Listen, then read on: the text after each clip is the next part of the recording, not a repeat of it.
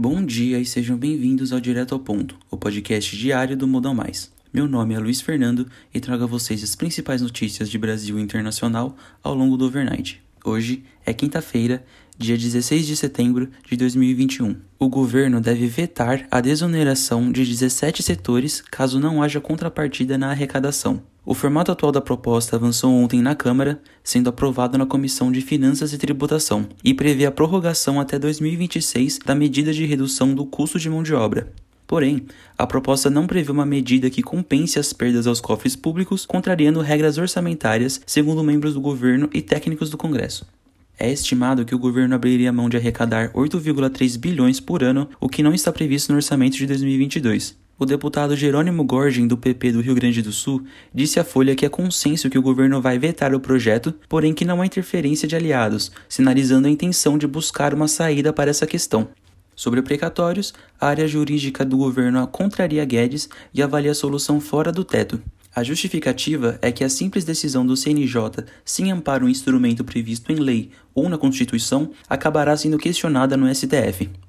A ideia é apoiar a aprovação da PEC elaborada pelo vice-presidente da Câmara, o deputado Marcelo Ramos, que flexibiliza o teto de gasto.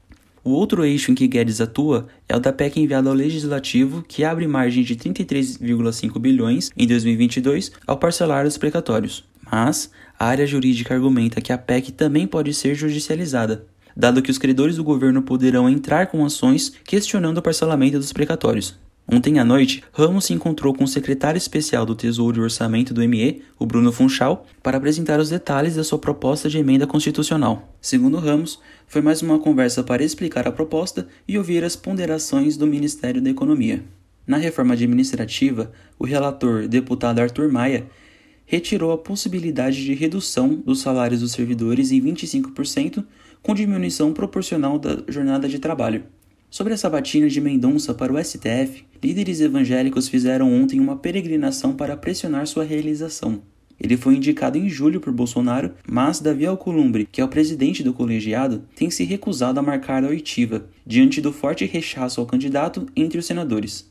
A expectativa entre senadores e ministros do Supremo é que Mendonça desista da candidatura. Bolsonaro não pretende retirar a indicação e afirmou não haver plano B.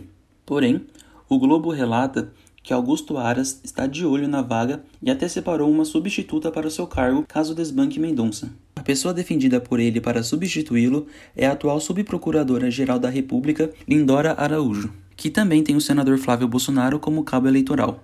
Sobre a MP do Marco Civil, Bolsonaro pede para elaborar uma PL com o mesmo teor da MP que dificultava que redes sociais retirassem do ar conteúdo que violasse suas regras. Expectativa é de que até o final dessa semana o Palácio do Planalto encaminhe o projeto de lei. Assessores presidenciais esperam que ele avance na Câmara, mas tenha dificuldades no Senado.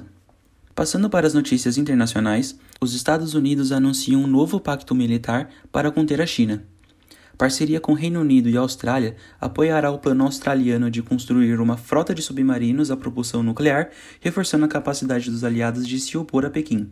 Nesse sentido, a União Europeia terá plano de investimento externo para competir com o programa chinês. O presidente do Conselho Europeu disse que o objetivo é criar vínculos por todo o mundo e não relação de dependência.